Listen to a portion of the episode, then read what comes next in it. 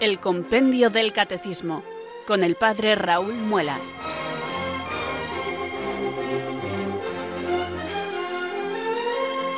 Muy buenas tardes queridos oyentes de Radio María, son las 4 o las 3 en Canarias. Aquí comienza una nueva edición del programa El Compendio del Catecismo de la Iglesia Católica. Reciban desde Talavera de la Reina un saludo muy cordial del Padre Raúl Muelas, que un día más les habla desde estos micrófonos de Radio María, la radio de la Virgen, la fuerza de la esperanza. Sed todos bienvenidos.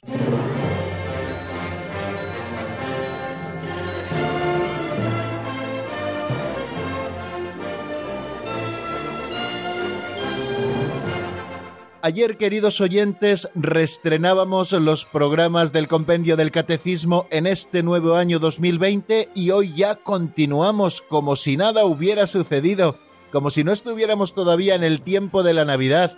Y lo hacemos pidiéndole al Señor que redoble nuestra ilusión por este cometido que nos ocupa todas las tardes de lunes a viernes en esta franja horaria en la sintonía de Radio María. Ya saben que abrimos el compendio del Catecismo de la Iglesia Católica. De hecho, yo ya le tengo abierto y le tengo abierto por la página 113, que es en la que vamos a repasar hoy eh, tanto el número que vimos en nuestro último programa, el 306, como seguiremos, si Dios quiere, avanzando en el 307 y espero que nos dé también tiempo a asomarnos al número 308. Bueno, un par de números que tenemos hoy por delante y espero que nos dé tiempo a verlos, porque tenemos que ir tomando un poquito de ritmo para ir terminando ya con este sacramento, no porque queramos terminarlo, sino porque, bueno, eh, podamos hacer esa visión panorámica de conjunto viendo todos los números que el compendio del catecismo dedica al sacramento de la penitencia, que es en el que nos encontramos en este momento.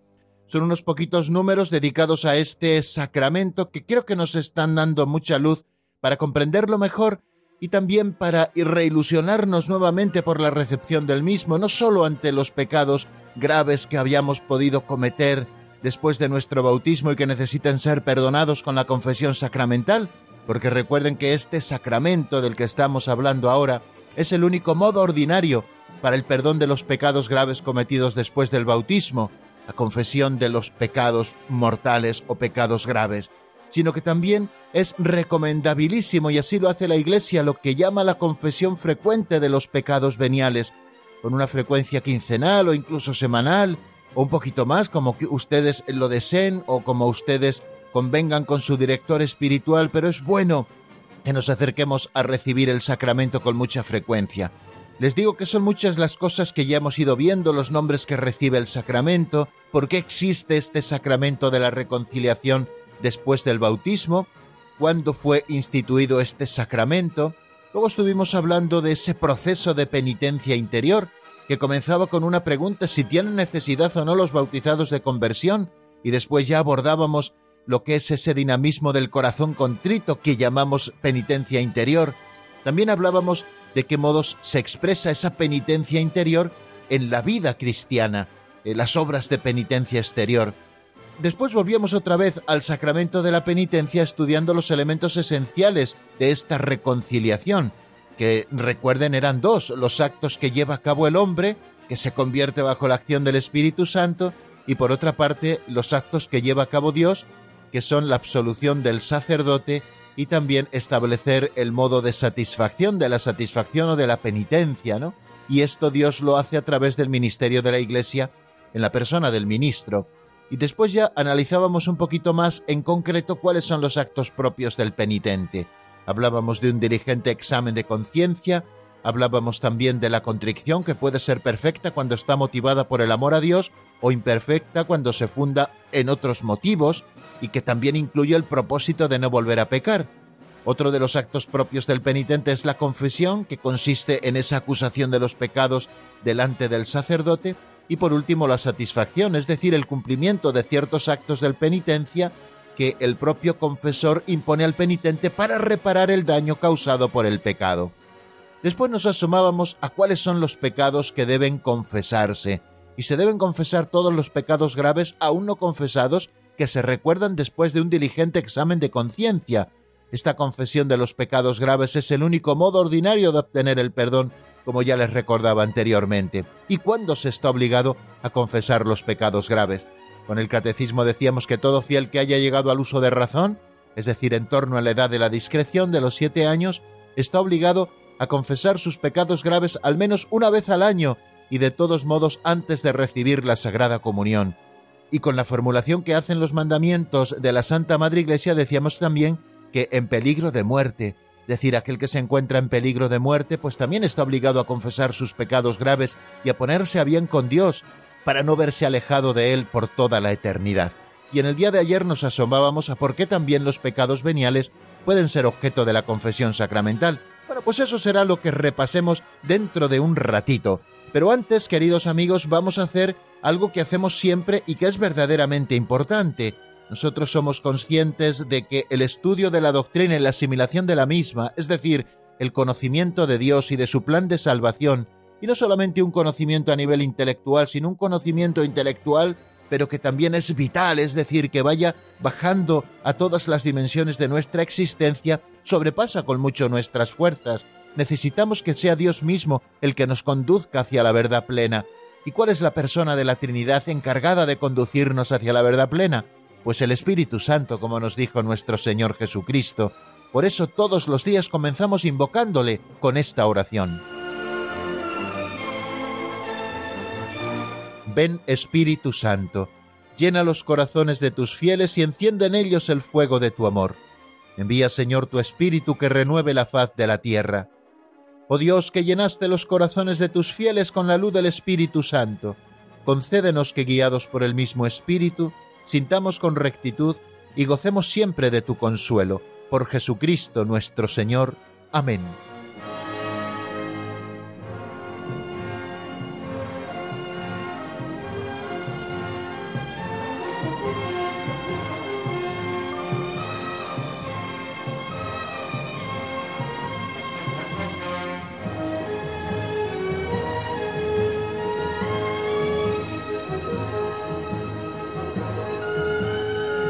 Les he comentado en algunas ocasiones que las pinceladas de sabiduría que nos acompañan todos los días en este segundo momento del programa adquieren muchas veces forma de fábula. Una fábula es un cuentecillo donde los personajes son animales y donde se puede luego extraer una moraleja para aplicarla en nuestra vida. Bueno, pues muchas de las eh, pinceladas de sabiduría que nos ofrece don Justo tienen esta forma de fábula, es decir, que los personajes son animales y que luego se puede entresacar una moraleja, una enseñanza vital para cada uno de nosotros. En nuestro caso lo que pretendemos es aplicar la doctrina cristiana a nuestra vida concreta y esta es una pequeñísima aportación. Somos conscientes de que la aportación es pequeña, pero bueno, yo espero que estas reflexiones que hacemos a propósito de estas chispitas de sabiduría, que son las pinceladas que nos ofreció don Justo López Melús en un libro así titulado hace ya eh, pues casi 30 años. Bueno, pues espero que estas chispitas de sabiduría o pinceladas de sabiduría, como verdaderamente se llaman, les ayuden también, bueno, pues a, ir reflexionando sobre algunas cosas concretas y que luego nosotros podamos aplicarlas en nuestra sencilla existencia. Eh, la mayor parte de nuestra vida, queridos oyentes, se desarrolla en una existencia sencilla, cotidiana, y es ahí donde tenemos que aplicar nuestra vida cristiana.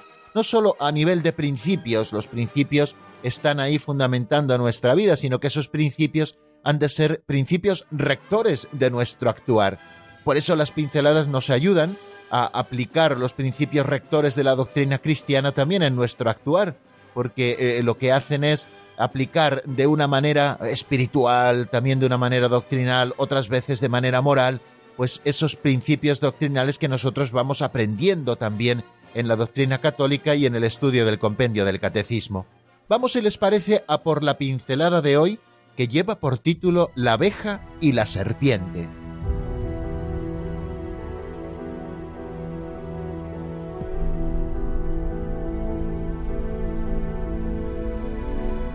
La abeja y la serpiente. Las mismas cosas pueden ser malas o buenas según la intención con que se hacen. Se puede dar una limosna por amor al prójimo o por ostentación y vanidad. Javier estudiaba en París para ser célebre, y después del encuentro con Loyola estudiaba para predicar el Evangelio. La intención es lo que califica las acciones. En Santa Teresa de Lisieux llama la atención el severo autoexamen al que se sometía la intención de todas sus acciones. Una abeja volaba por el campo, se acercó a unos arbustos y extrajo de ellos miel. Una serpiente se acercó a los mismos arbustos, mordió el tronco y sacó veneno. De un libro de ciencia, leído por dos personas, una con mala intención y otra con buena, pueden sacar la buena, la miel, y la mala, el veneno. Todo es según el color del cristal con el que se mira. Junto a la cruz de Jesús estaban dos ladrones, Dimas y Gestas. El uno supo aprovechar la ocasión y el otro la desperdició.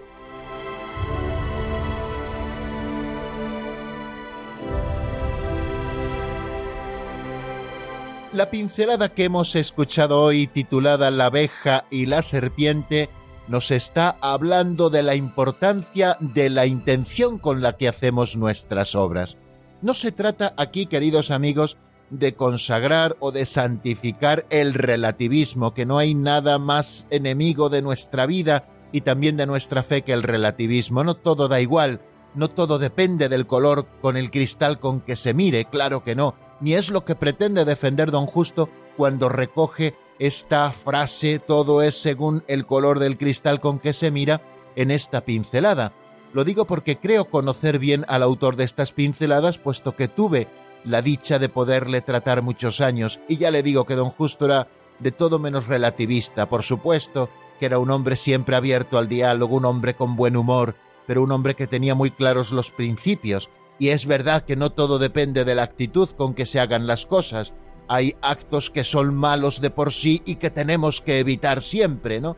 No vamos a estudiar ahora, ya lo haremos en su momento, el intrínsecamente malo, pero bueno, eh, sí que podemos decir de una manera sencilla en este momento que hay actos que independientemente de la intencionalidad no somos capaces, por muy buena intención que tengamos, de cambiar el sentido moral de los mismos, por supuesto. Es más, también en estos días hemos estudiado lo que es el pecado mortal y decimos que para que se dé pecado mortal deben concurrir tres elementos a la vez. Uno de ellos objetivo, que es la materia grave, que no la marcamos nosotros, ni la marca el pensar de la gente, ni nos la marca la televisión, sino que es Dios mismo el que marca cuál es la materia grave propia de un pecado, y esto lo vemos en los mandamientos de la ley de Dios y en la enseñanza de Cristo que la Iglesia Madre nos traslada. Y que luego hay otros dos elementos que son más subjetivos, que son la plena advertencia con la que alguien está cometiendo un pecado, es decir, que debe ser consciente de que está cometiendo un pecado, y por otra parte también la libertad con la que uno lo hace o no lo hace, porque uno puede advertir que está cometiendo un pecado, pero no es libre para hacerlo o no hacerlo,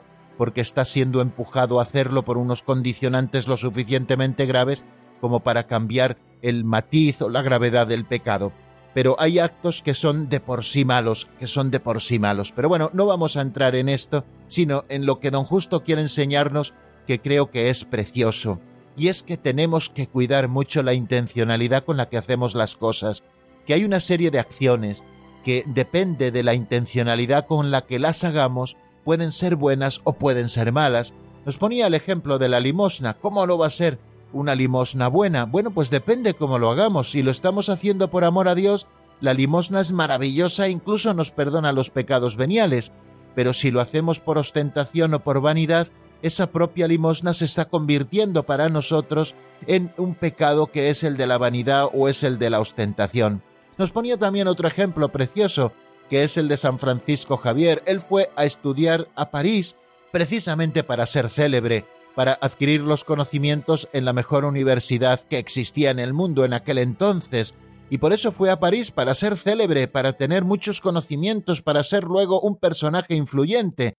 Pero fíjate por dónde en París encontró a San Ignacio de Loyola y ya no estudió a partir de ese momento para ser célebre según el mundo, sino para prepararse muy bien para la predicación del Evangelio, cosa que hizo luego denodadamente hasta desgastar todas sus fuerzas frente a las costas de China donde murió predicando el Evangelio, cansados los brazos de tanto bautizar.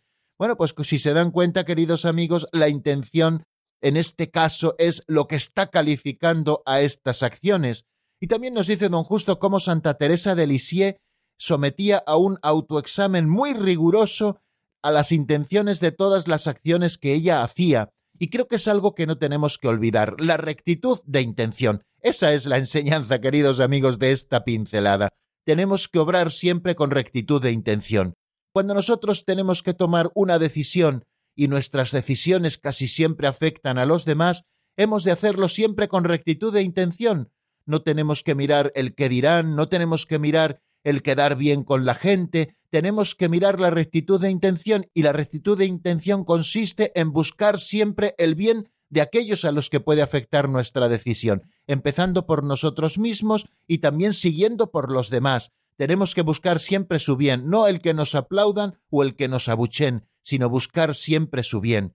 Y esto ocurre en las grandes decisiones de la vida, esas que toman los políticos a nivel nacional o a nivel internacional o a nivel local, han de cuidar la rectitud de intención y hay de ellos si no lo hacen, y también nosotros tenemos que hacerlo también en esas pequeñas decisiones que tomamos cada día. Porque fijaros, de un mismo árbol se puede tomar la mejor de las mieles, como hizo aquella abeja al libar el néctar de aquellos arbustos para luego elaborar la miel, o también se puede sacar el veneno, como hizo aquella serpiente que mordió del tronco para luego elaborar dentro de ella el veneno. En nuestras acciones, queridos amigos, al menos esas acciones que no son lícitas, tenemos que buscar siempre el bien con la rectitud de intención. Pues pidamos al Señor, queridos amigos, que así sea siempre nuestra vida, que busquemos siempre obrar con rectitud de intención en cada una de las cosas que llevemos a cabo.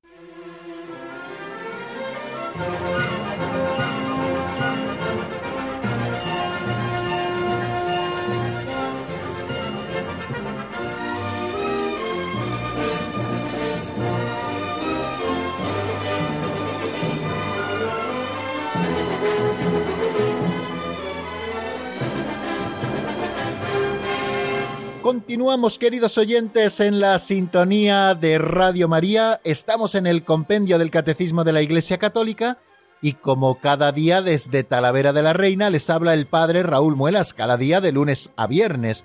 Ya saben que los días laborables tenemos un encuentro con la doctrina católica por la tarde, teniendo como guía, como libro de texto, el compendio del Catecismo de la Iglesia Católica. Y ahora vamos a afrontar, después de saludar nuevamente a los oyentes que se han ido incorporando a nuestra sintonía en estos últimos minutos, digo que vamos a afrontar este tercer momento de nuestro programa.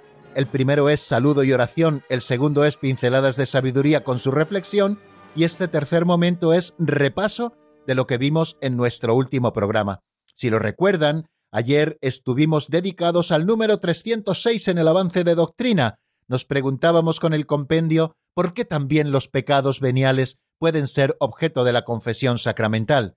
Si lo recuerdan, cuando estudiábamos qué pecados deben confesarse con el número 304, decíamos que se deben confesar todos los pecados graves aún no confesados que se recuerdan después de un diligente examen de conciencia.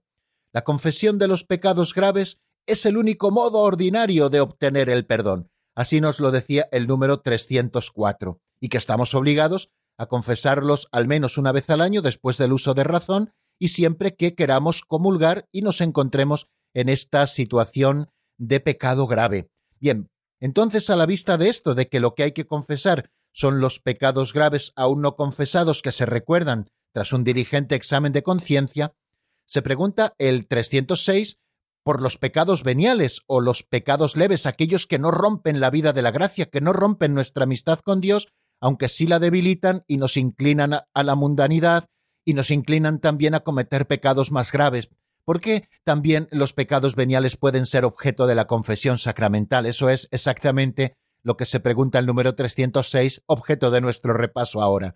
Y nos dice el compendio que la Iglesia recomienda vivamente la confesión de los pecados veniales, aunque no sea estrictamente necesaria, ya que ayuda a formar una recta conciencia y a luchar contra las malas inclinaciones y a dejarse curar por Cristo y a progresar en la vida del Espíritu. A la vista precisamente de esta respuesta que nos da al número 306 a esa pregunta por qué también los pecados veniales pueden ser objeto de la confesión sacramental, lo primero que nos encontramos es que no es estrictamente necesario confesar los pecados veniales. Y no es estrictamente necesario porque la Iglesia considera que también hay otras formas de perdón de los pecados veniales que ahora diremos cuáles son. Pero la Iglesia, a pesar de que no sea estrictamente necesario, recomienda vivamente, recomienda vivamente. Fijaros ese adverbio cómo viene a calificar la recomendación. O sea, no es que haga una recomendación, bueno, pues estaría bien, no, no, no, lo recomienda vivamente la confesión frecuente de los pecados veniales y nos da una serie de razones por las cuales es conveniente que nosotros confesemos con mucha frecuencia esos pecados cotidianos que vamos cometiendo y que no rompen nuestra vida de gracia ni nuestra amistad con Dios, pero sí la van debilitando y nos van inclinando al amor al mundo. Dice que forma una recta conciencia, nos ayuda a luchar contra las malas inclinaciones, nos deja curar por Cristo y nos ayuda a progresar en la vida del Espíritu. Esas son las cuatro razones que nos da el número 306. Bueno, pues vamos a ir, si les parece, eh, profundizando un poquito como lo hicimos ayer en estos temas eh, que nos presenta el compendio del Catecismo a propósito del número 306. Lo primero que podemos preguntarnos es si existen otros modos de perdón de los pecados veniales. Ya decíamos que sí. A respuesta de un oyente que nos llamaba desde La Coruña, decíamos que existen otros modos también eh, de perdonar los pecados veniales considerados así por Dios y por la Iglesia. Él nos ponía el ejemplo de la limosna, como la limosna perdona también los pecados veniales. Y es que verdaderamente hay distintos medios de perdón de los pecados veniales. ¿Cuáles son estos medios? Pues en primer lugar, los actos de arrepentimiento perfecto. Si nosotros cometemos un pecado venial y nosotros en nuestro interior nos arrepentimos por amor de Dios y, y, porque nos duele haberle ofendido en su amor, bueno, cuando nos arrepentimos por amor de Dios y no por temor a las consecuencias de los pecados, ese pecado venial se está perdonando en nosotros. También se perdonan los pecados veniales con actos de amor a Dios, con actos de confianza, con actos de entrega, con actos de alabanza, con actos de adoración, con actos de fe, con actos de esperanza. Bueno, con estos actos de amor a Dios, queridos amigos, también se nos perdonan los pecados veniales. También se nos perdonan con actos de amor al prójimo, cuando estos provienen, claro está, de motivos sobrenaturales y no de una mera filantropía o altruismo. Ayer les decía que no es que la filantropía o el altruismo sean malas, no, no, ni mucho menos. Con ello estamos ayudando a otros hermanos nuestros que viven con nosotros en esta tierra que pisamos. Pero eh, la clave está en cuál es el origen. En la filantropía o el altruismo tienen su origen en motivaciones humanas.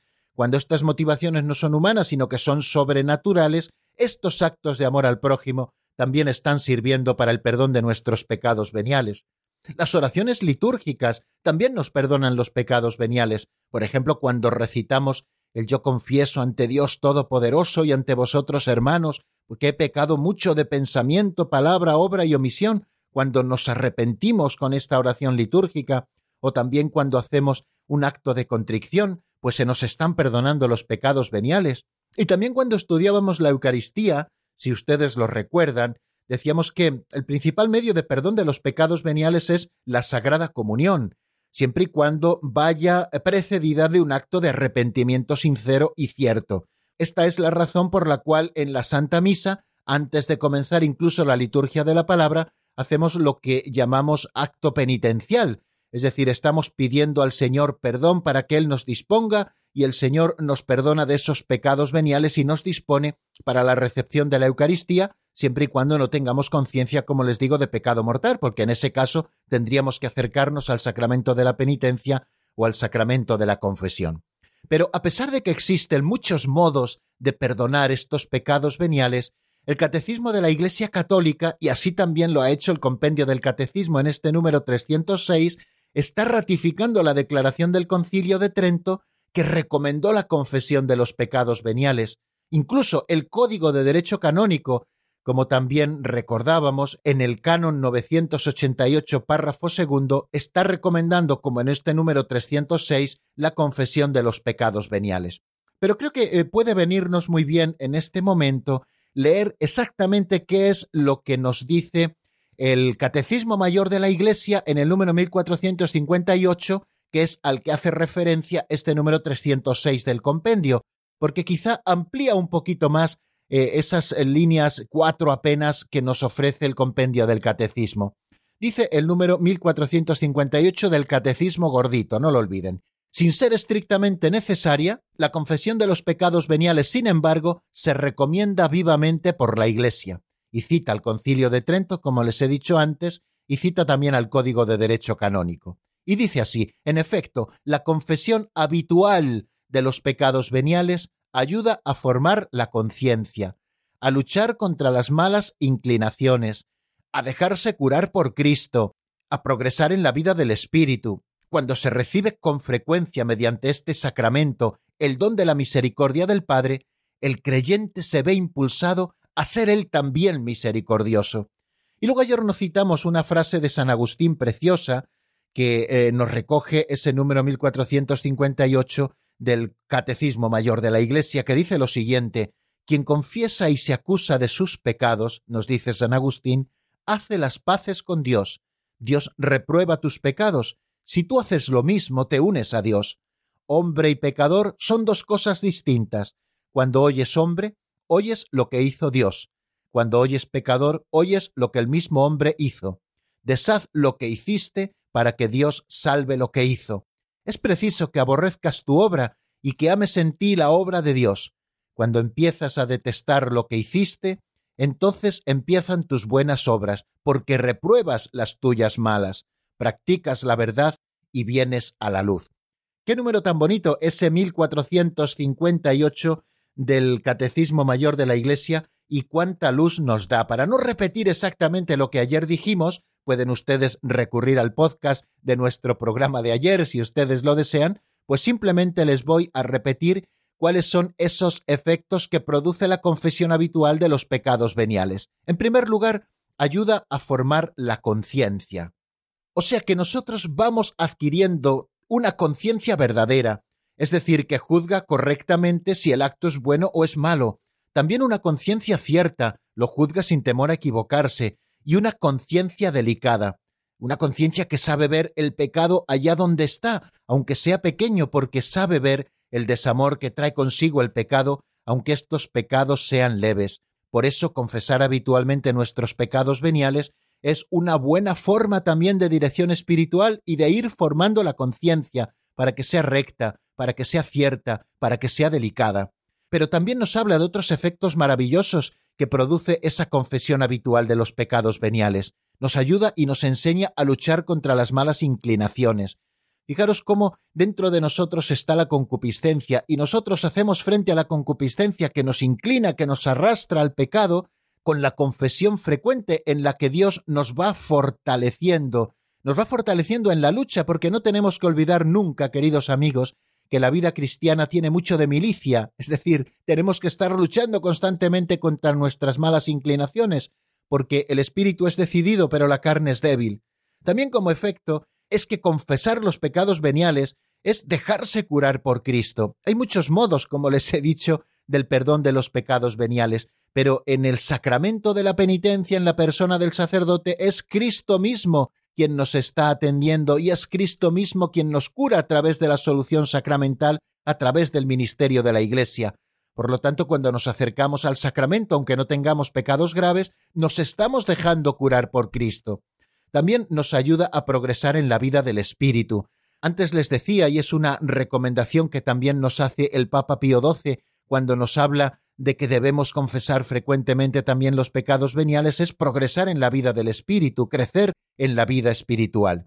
Y también el que recibe con frecuencia este sacramento y experimenta la misericordia de Dios, él también, impulsado por esa misericordia, también se hace misericordioso con las debilidades de su prójimo. Aprendemos en la escuela de la misericordia a ser misericordiosos.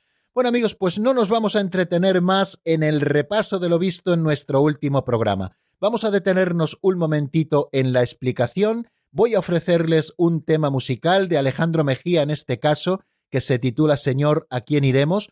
Una canción que está sacada del álbum Como el Ciervo. La escuchamos y mientras suena podemos hacer repaso interior de aquellas cosas que hemos estado viendo hasta este momento y después continuaremos.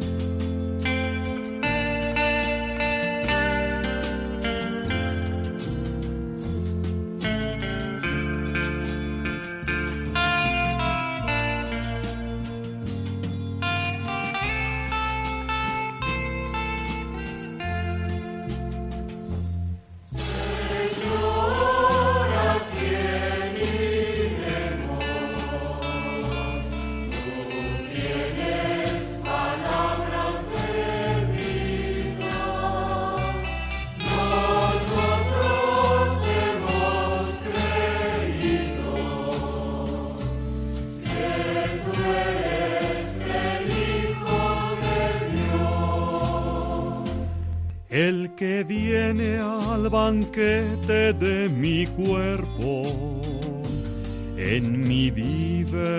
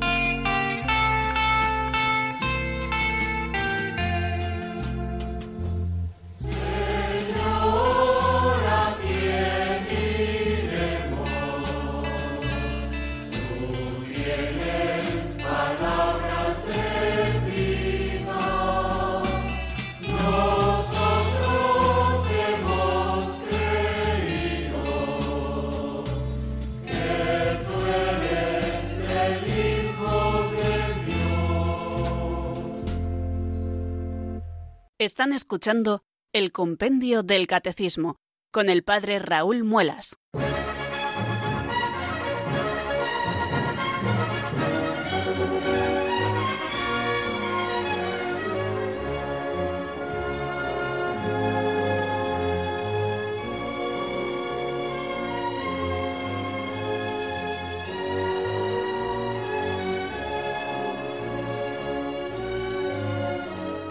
Vamos a abordar ahora, queridos amigos, en este último momento del programa, antes de abrir nuestro teléfono de directo para que ustedes puedan intervenir, digo que vamos a abordar ahora el tema del ministro del sacramento de la reconciliación. Lo hemos hecho con los anteriores sacramentos que ya hemos estudiado. Lo hicimos con el bautismo, lo hicimos con la confirmación, lo hicimos también con el sacramento de la Eucaristía y ahora lo estamos haciendo con el sacramento de la reconciliación. ¿Quién es el ministro? Es decir, ¿quién administra el sacramento de la penitencia? Bueno, pues esto es lo que se pregunta el número 307 y vamos a escuchar qué es lo que nos dice el compendio del catecismo, como siempre, en la voz de Marta Jara.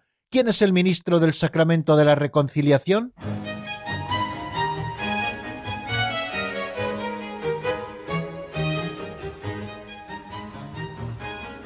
Número 307. ¿Quién es el ministro del Sacramento de la Reconciliación? Cristo confió el ministerio de la reconciliación a sus apóstoles, a los obispos sucesores de los apóstoles y a los presbíteros colaboradores de los obispos, los cuales se convierten, por tanto, en instrumentos de la misericordia y de la justicia de Dios. Ellos ejercen el poder de perdonar los pecados en el nombre del Padre y del Hijo y del Espíritu Santo.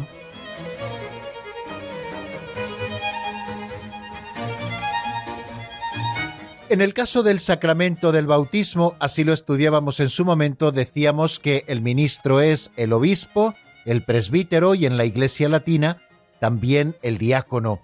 Y ministro extraordinario del sacramento del bautismo puede ser cualquier persona que tenga la intención de hacer lo que hace la Iglesia y que derrame tres veces agua sobre la cabeza del bautizando, diciendo yo te bautizo en el nombre del Padre y del Hijo y del Espíritu Santo. A propósito de la confirmación decíamos que el ministro originario del sacramento de la confirmación es el obispo, y que también pueden administrar el sacramento de la confirmación aquellos presbíteros a los que el obispo les haga esta encomienda, porque él es el ministro originario. Y también apuntamos que en peligro de muerte el párroco o cualquier sacerdote también pueden ser ministros del sacramento de la confirmación. A propósito de la Eucaristía, decíamos que el ministro de la Eucaristía es el sacerdote válidamente ordenado, que puede tener la plenitud del sacerdocio en el caso de los obispos, o que puede tener el sacerdocio de segundo grado, que son los presbíteros colaboradores de los obispos.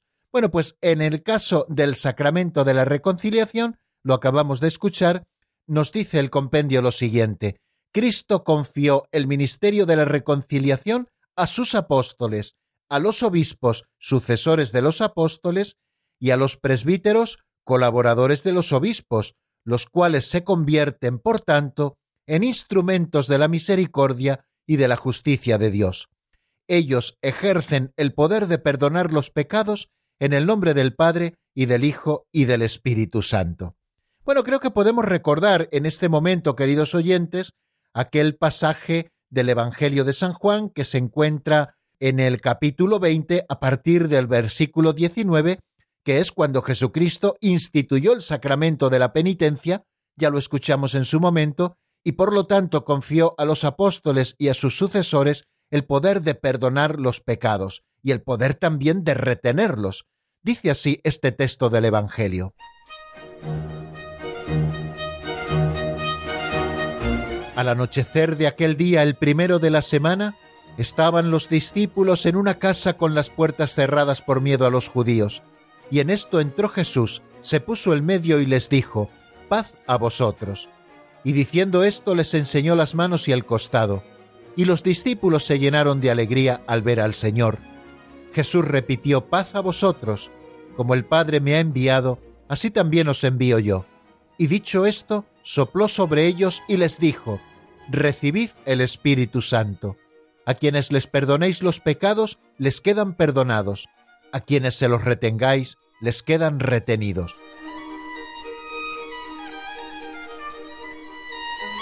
En este texto del Evangelio de San Juan, repito, en el capítulo 20, vemos cómo Cristo confió a sus apóstoles el ministerio de la reconciliación. Este poder que los apóstoles recibieron lo transmitieron a sus sucesores, los obispos, y también a los presbíteros que tienen el sacerdocio y son colaboradores de los obispos y que continúan ejerciendo este ministerio de la reconciliación. Por tanto, los obispos y los presbíteros, en virtud del sacramento del orden, tienen el poder de perdonar todos los pecados en el nombre del Padre y del Hijo y del Espíritu Santo. El perdón de los pecados, como hemos dicho también en algunas ocasiones, nos reconcilia no solamente con Dios, sino también con la Iglesia. Por eso el obispo, que es cabeza visible de la Iglesia particular, es considerado con justo título, desde los tiempos antiguos así ha sido, como nos lo recuerda Lumen Gentium 26, como el que tiene principalmente el poder y el ministerio de la reconciliación. Es el moderador de la disciplina penitencial. Los presbíteros, colaboradores de los obispos, lo ejercen en la medida en que han recibido la tarea de administrarlo, sea de su obispo, o en el caso de ser religiosos, de su superior mayor, o sea, del Papa a través del derecho de la Iglesia que lo concede. Bueno, si ustedes tienen tiempo y quieren asomarse a esto, pueden ver, por ejemplo, los cánones 967 al 969, también el canon 972, donde se habla de la facultad que los sacerdotes reciben de los obispos o del ordenario del lugar para escuchar confesiones. ¿Quién tiene facultades de por sí en la Iglesia Universal? Pues el Santo Padre como pastor de la Iglesia Universal y también el colegio de los cardenales que pueden oír confesiones en toda la Iglesia. Todos los obispos también pueden hacerlo en toda la Iglesia, a no ser que un obispo concreto decida que otro obispo concreto en su diócesis no pueda oír confesiones. Y los sacerdotes han de recibir también facultades de sus obispos o, en el caso de los religiosos, de sus superiores mayores para poder oír confesiones de manera lícita. Y es que, como nos ha dicho Lumen Gentium 26, los obispos, como pastores propios de la iglesia local y representantes de Jesucristo, puesto que tienen la plenitud del sacerdocio, son los moderadores de la disciplina del sacramento de la penitencia, y son ellos los que conceden facultades a los presbíteros para poder escuchar confesiones en el ámbito de su iglesia particular. También el derecho universal de la Iglesia también concede facultades para poder oír confesiones. Pero bueno, no vamos a entretenernos mucho en este tema, que es quizá jurídico y un poquito más arduo y quizá de menos interés, pero creo que es bueno que nosotros conozcamos esto, que para que un presbítero pueda oír confesiones tiene que tener facultades de su obispo y además ha de conceder esas facultades por escrito, según recuerdo que dice el Código de Derecho Canónico. Y esas facultades que un sacerdote tiene en su propia diócesis puede ejercerlas en toda la Iglesia siempre y cuando el obispo del lugar donde se encuentre que no sea el suyo propio no le retire esas licencias. Y para retirar esas licencias tiene que haber siempre unas causas graves. Pero bueno, no vamos a detenernos, como les digo, mucho en esto. Sí que me gustaría citarles un canon que es muy bonito del Código de Derecho Canónico, que es el 978, que tiene dos párrafos y que nos habla de la misión del sacerdote al administrar el sacramento de la penitencia nos dice lo siguiente, al oír confesiones, tenga presente el sacerdote que hace las veces de juez y de médico, y que ha sido constituido por Dios ministro de justicia y a la vez de misericordia divina, para que provea al honor de Dios y a la salud de las almas. Y continúa el párrafo segundo de ese canon 978 diciendo, al administrar el sacramento, el confesor como ministro de la Iglesia debe atenerse fielmente a la doctrina del magisterio y a las normas dictadas por la autoridad competente. Dos cosas pone de manifiesto este canon de la Iglesia que creo que podemos casi rezar con él. En primer lugar, que el sacerdote es juez para administrar la justicia divina. Una justicia, queridos amigos, que no a justicia, utilicemos esta expresión, sino que es una justicia que nos hace justos. El sacerdote actúa como juez y debe juzgar de aquello que se le presenta, pero también nunca ha de olvidar el sacerdote que también está ejerciendo como médico y que está entregando la misericordia divina a aquel que se acerca a recibir el sacramento, para proveer al honor de Dios y también a la salud de las almas. Y luego nos habla también de que el confesor, como ministro que es de la Iglesia, debe atenerse fielmente a la doctrina del magisterio. Ojo, queridos amigos y queridos hermanos sacerdotes, a este mandato de la Iglesia que debemos atenernos a la doctrina del magisterio, no a lo que a mí me parece o lo que yo pienso, sino lo que la Iglesia piensa, lo que el magisterio de la Iglesia nos ha enseñado y también a las normas dictadas por la autoridad competente. Nosotros somos meros administradores de la gracia de Dios. El confesor no es dueño, sino el servidor del perdón de Dios. El ministro de este sacramento debe unirse a la intención y a la caridad de Cristo. Debe tener un conocimiento probado, nos dice el Catecismo Mayor, del comportamiento cristiano, tiene que tener experiencia de las cosas humanas, respeto y delicadeza con el que ha caído, debe amar la verdad, ser fiel al magisterio de la Iglesia y conducir al penitente con paciencia hacia su curación y hacia su plena madurez. Debe orar y hacer penitencia por él, confiándolo a la misericordia del Señor. Fijaros, por tanto, y vamos a ir terminando, queridos oyentes, a estas cosas tan hermosas que estamos diciendo sobre el ministro del sacramento de la reconciliación, que recordamos es el obispo y son también sus colaboradores los presbíteros, aquellos que han recibido el orden sacerdotal en su grado sumo, como son los obispos, o en el segundo grado, como son los presbíteros. Y termino diciendo que los sacerdotes deben alentar a los fieles a acceder al sacramento de la penitencia y deben mostrarse disponibles a celebrar este sacramento cada vez que los cristianos lo pidan de manera razonable.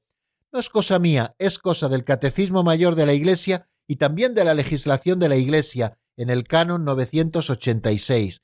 Los sacerdotes debemos facilitar el acceso de los fieles al sacramento de la penitencia, debemos poner facilidades, debemos tener un horario en el que nos sentamos en el confesionario, no tenemos que esperar a que los fieles lo pidan, porque cuando el sacerdote está en el confesionario, quizá a muchos fieles que no se atreven a ir a pedirlo, si está el sacerdote esperando que lleguen los penitentes, sí se acercan al sacramento. Si los fieles lo tienen que pedir, a veces no se atreven a hacerlo, tenemos que facilitarlo y nunca, por supuesto, negarlo a aquel cristiano que lo pida de manera razonable. Bueno, pues vamos a dejarlo aquí, queridos amigos, y voy a pasarles el número de teléfono de directo, que como seguramente ya sepan de otras veces, es el 91005 94 19. 91005 94 19. Pueden ustedes ir marcando si quieren hacernos alguna pregunta o compartir con nosotros alguna reflexión o algún testimonio y mientras tanto yo les dejo un poquito de tiempo mientras escuchamos algunos compases de una canción de Andrea Andrea titulada Espero con ansias está sacado del álbum Oraciones y Canciones. La escuchamos y enseguida estamos nuevamente juntos.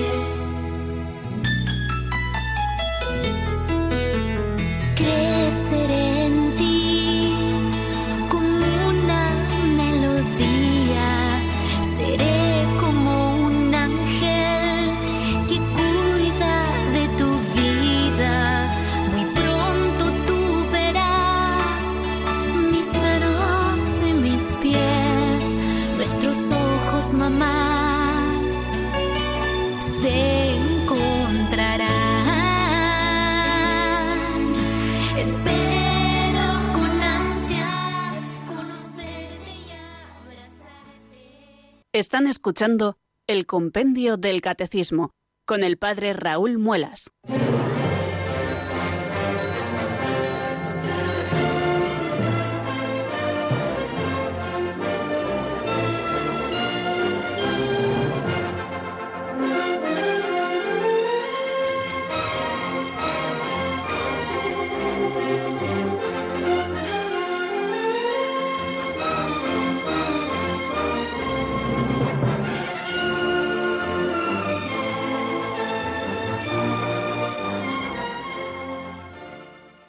Minutos, queridos oyentes, nos separan de las cinco de la tarde, de las cuatro en Canarias, y aquí estamos, queridos oyentes, abriendo el teléfono de directo por si ustedes quieren intervenir. Es el 91005-9419.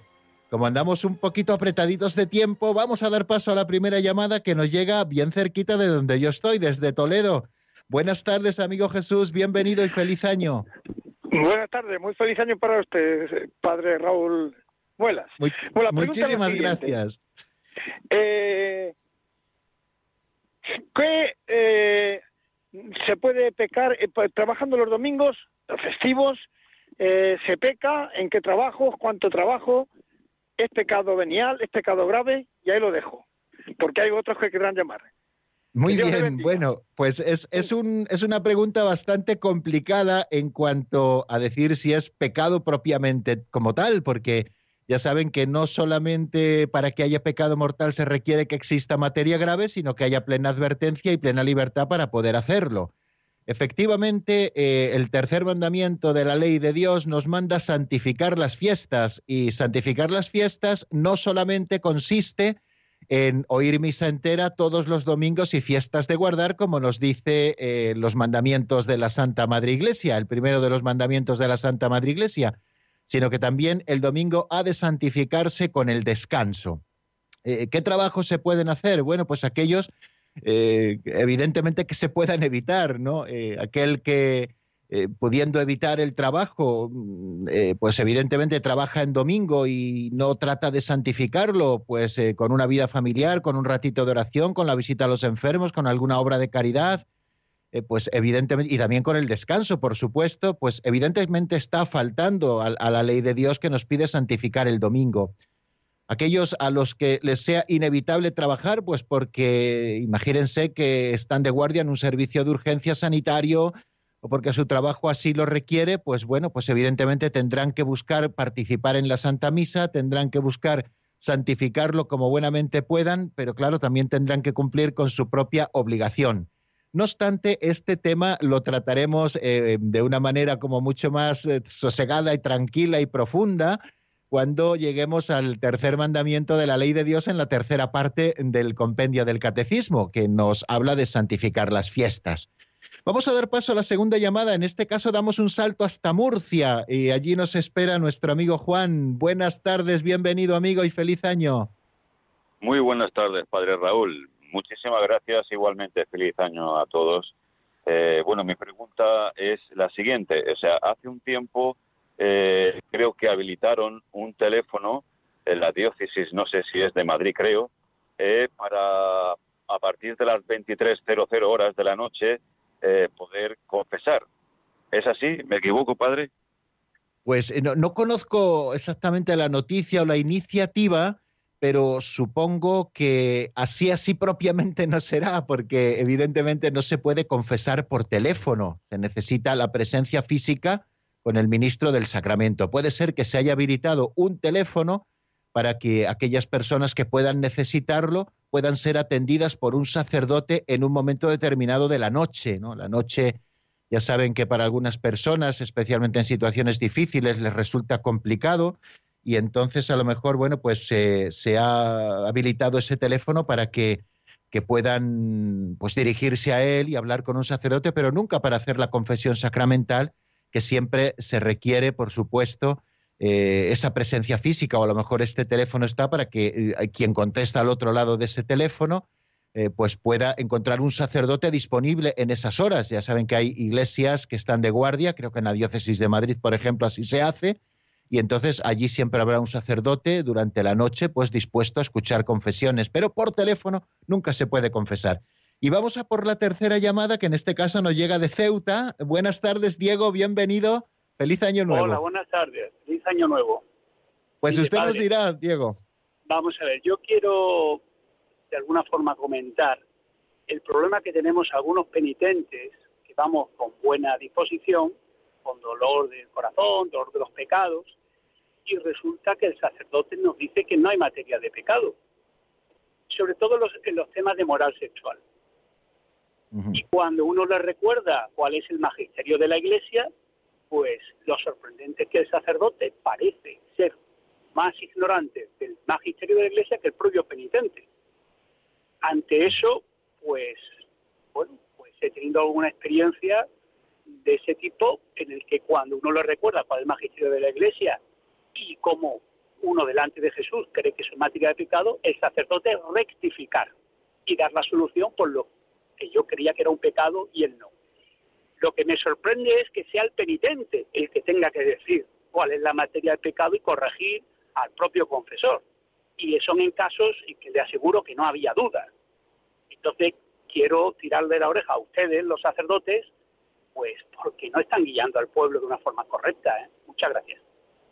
Pues muchísimas gracias, eh, querido amigo desde Ceuta, querido Diego, por esta intervención que creo que bueno, pues es profética y que yo le agradezco que la haga, ¿eh? porque creo que es una obligación grave que los sacerdotes tenemos de conocer la doctrina de la Iglesia y también aplicarla en el sacramento de la penitencia. Eh, creo que es importante que esto así sea, por eso el Código de Derecho Canónico dice que el ordinario del lugar ha de juzgar la idoneidad de aquel a quien concede las licencias para poder confesar, o bien mediante un examen, o bien mediante otro modo de hacerlo, pero eh, no deben concederse así las licencias de cualquier modo. Incluso creo que no se debe acceder a las sagradas órdenes aquel candidato a las mismas que no conozca la doctrina católica, sobre todo en temas de moral, ¿no? Entonces, bueno, pues eh, creo que, bueno, aquí queda eh, su denuncia y que nos apliquemos el cuento de los sacerdotes, claro que sí, porque ustedes, eh, los fieles, tienen derecho a recibir de sus legítimos pastores los medios necesarios para la salvación. Y un medio necesario para la salvación, claro que es este sacramento, y no solamente en cuanto a la solución sacramental, sino también en cuanto a la recta formación de la conciencia cristiana, como decíamos en algún momento de nuestro programa. Así que yo le agradezco que lo haya dicho aquí públicamente y que los sacerdotes sepamos aplicarnos el cuento. Por eso es bueno que estemos repasando constantemente el catecismo para saber qué es lo que la Iglesia enseña, porque es como administradores que somos eh, de algo que no es nuestro, sino que pertenece a toda la Iglesia, porque el Señor se lo ha entregado, pues es lo que tenemos que hacer, transmitir la doctrina de la Iglesia, que en definitiva es la que nos puede dar consuelo y la que puede también rectificar nuestra vida. Bueno amigos, pues aquí dejamos eh, por hoy eh, nuestro, nuestro programa, por hoy también por toda la semana, porque ya es viernes y vamos a descansar eh, el, el, sábado, el domingo, también el lunes, que es fiesta, y el martes, si Dios quiere, volveremos nuevamente para seguir profundizando en el misterio de, de nuestra fe y profundizando en este caso en el sacramento de la penitencia. La bendición de Dios Todopoderoso, Padre, Hijo y Espíritu Santo, descienda sobre vosotros y permanezca para siempre. Amén. Hasta la semana que viene, si Dios quiere, amigos.